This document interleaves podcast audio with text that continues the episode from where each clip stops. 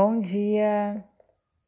Retomando então os áudios, depois de um atropelamento pela dança, uh, eu fui participar de um campeonato de dança, um concurso de dança, e a gente entrou com a categoria de folclore, dança indiana, no grupo Companhia Niriti, da Melise Matos, e a gente foi para Garopaba, ficou uns dias lá, tiramos o primeiro lugar mas depois eu voltei muito cansada, exausta e não conseguia nem apertar os botões do celular. então agora eu tô aí de volta. E a gente vai falar sobre o último estágio da doença, que é chamado de Breda. E nesse estágio é onde as mudanças estruturais realmente se manifestam, né? Como complicações em outros órgãos, tecidos, é a expressão final da doença. Nessa fase é que a gente identifica a destruição de algum tecido ou de algum órgão. Além desse, dessa destruição desse órgão, em volta dele também começa a ser extremamente prejudicado. As funções decorrentes de determinado órgão também começam a ser destruídas e o Ayurveda sempre diz que é mais fácil tratar esses doshas agravados enquanto eles ainda não chegaram nesses estágios finais da doença. Por isso que o Ayurveda também é conhecido como uma medicina de prevenção. Nas etapas 5 e 6 da doença, o tratamento já se torna bem difícil, mas ainda é possível de trazer um certo alívio para os sintomas da doença, né? Essa fase da doença chamada Breda, que significa complicação, mas essa palavra tem vários significados dentro do sânscrito. Um exemplo é o significado dessa palavra se referia a quebrar, dividir, rasgando também. Dentro do sistema de astronomia e astrologia sânscrito, essa palavra Breda significa ocultação de uma estrela. Então é algo sério que representa de repente o fim de alguma coisa, de algum sistema, né? Outros significados dentro do sânscrito pode se referir a dor, lesão, ferida, divisão, separação, mudança, modificação. Então a gente começa a entender é, que é um conceito essa palavra de que algo realmente vai mudar quando chega nesse sexto estágio da doença. É nessa fase de complicação, então, que aparecem problemas muito maiores e muitas vezes irreversíveis na fase da doença é onde o indivíduo não chega mais reclamando dos sintomas, mas sim com, com problemas sérios de doença que já pedem uma intervenção médica imediata. E muitas vezes pode levar esse indivíduo à morte.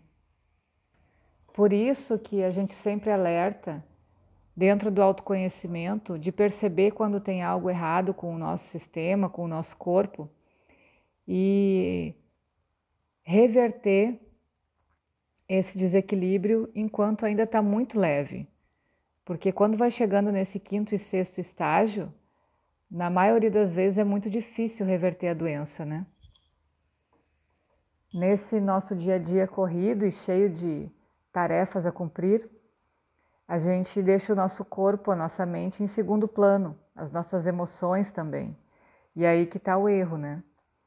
Então, antes da gente fazer algo externo, a gente tem que ter consciência que internamente a gente está bem, está equilibrado, para daí poder conseguir fazer o nosso melhor.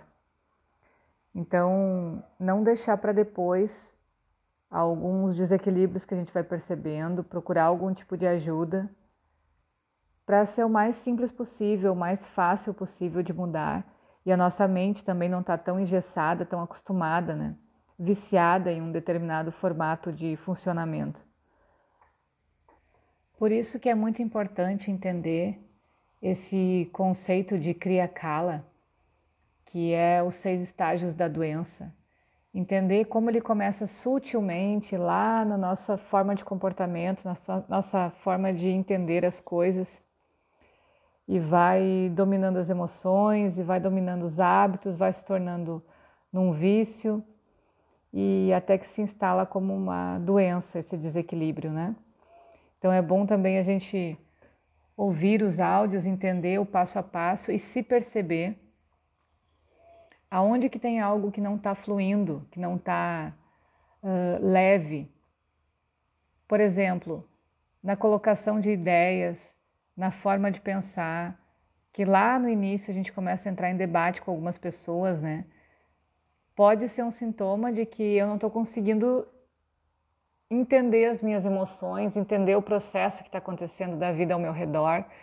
Óbvio que não significa que eu tenha que concordar com as coisas, mas conseguir uh, circular no meio de ideias diferentes, de posições diferentes, sem me afetar emocionalmente.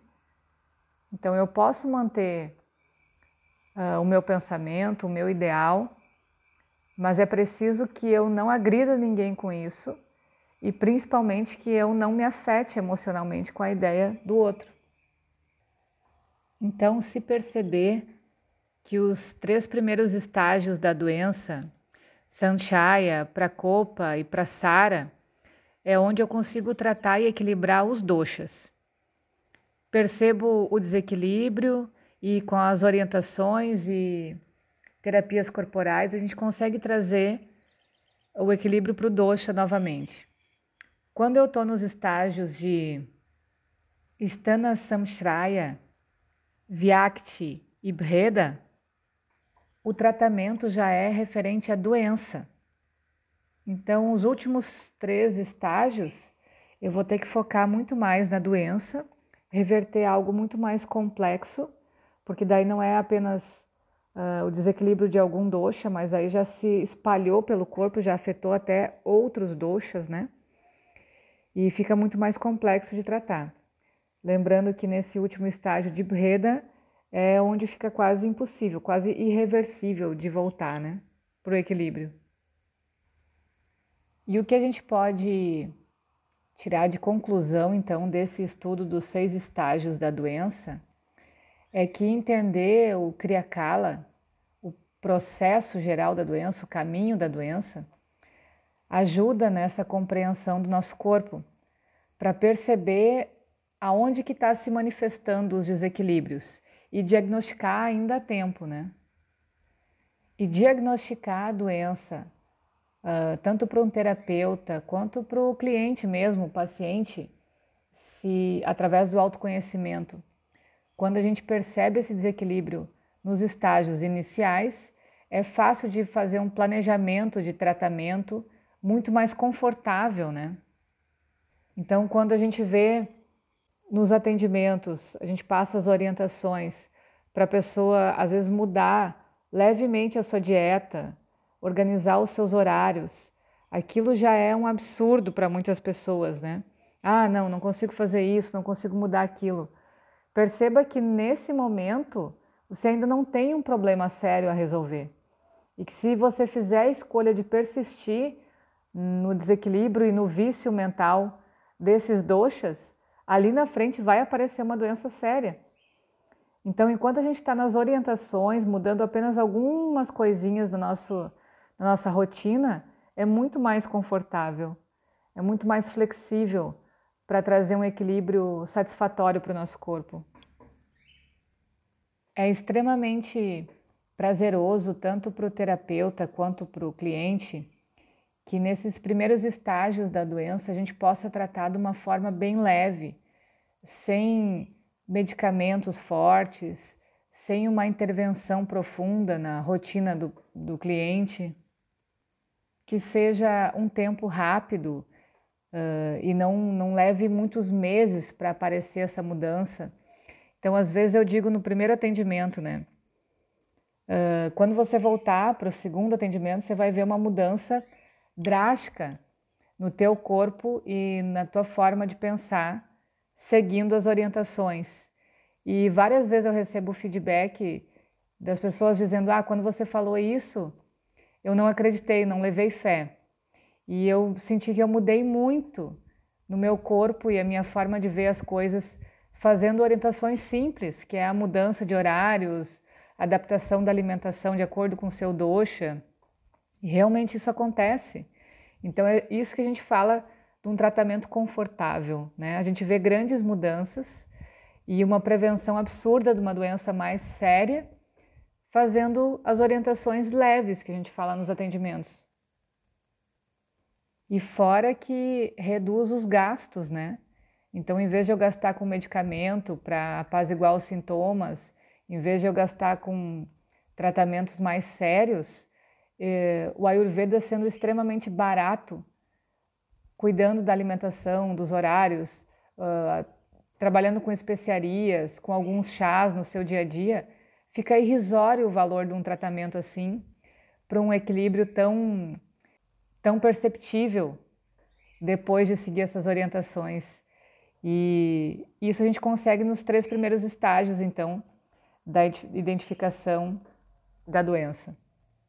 E é aí que muitas vezes entra no sistema de, do Ayurveda, no sistema de saúde, que é um, um sistema considerado para a população de baixa renda, que a gente consegue fazer grandes mudanças no dia a dia e nos hábitos da população, simplesmente regulando esse período dos três estágios. Consegue educar as pessoas para o que é bom para cada um para comer, perceber o seu corpo, perceber os melhores horários do dia de acordo com o seu dosha para fazer suas atividades. Então isso que é trabalhar de uma forma preventiva, né? É claro que um sistema de saúde assim, ele gera muito menos despesa para o governo até, né? Para a cidade que sustenta, que mantém esse tipo de ideia. Então, se a gente quer economizar realmente o nosso tempo, o nosso dinheiro e manter um bom equilíbrio da saúde, vamos aprofundar um pouco sobre o conceito de Kriyakala, que são os estágios da doença, e investir energia e atenção no nosso corpo e procurar esses, esses processos tão simples para adequar no nosso dia a dia e assim a gente perder menos tempo em fila de hospital e esperando atendimento e coisas desse tipo, né? Reclamando da saúde, reclamando do governo.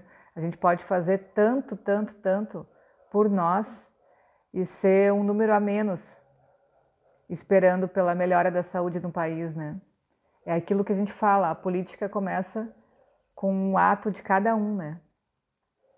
Então é isso aí. Uh, amanhã a gente começa estudos diferentes também, terminamos o, os seis estágios da doença. E se tiverem dúvidas, pode entrar em contato, tá bom? Beijo e um bom dia.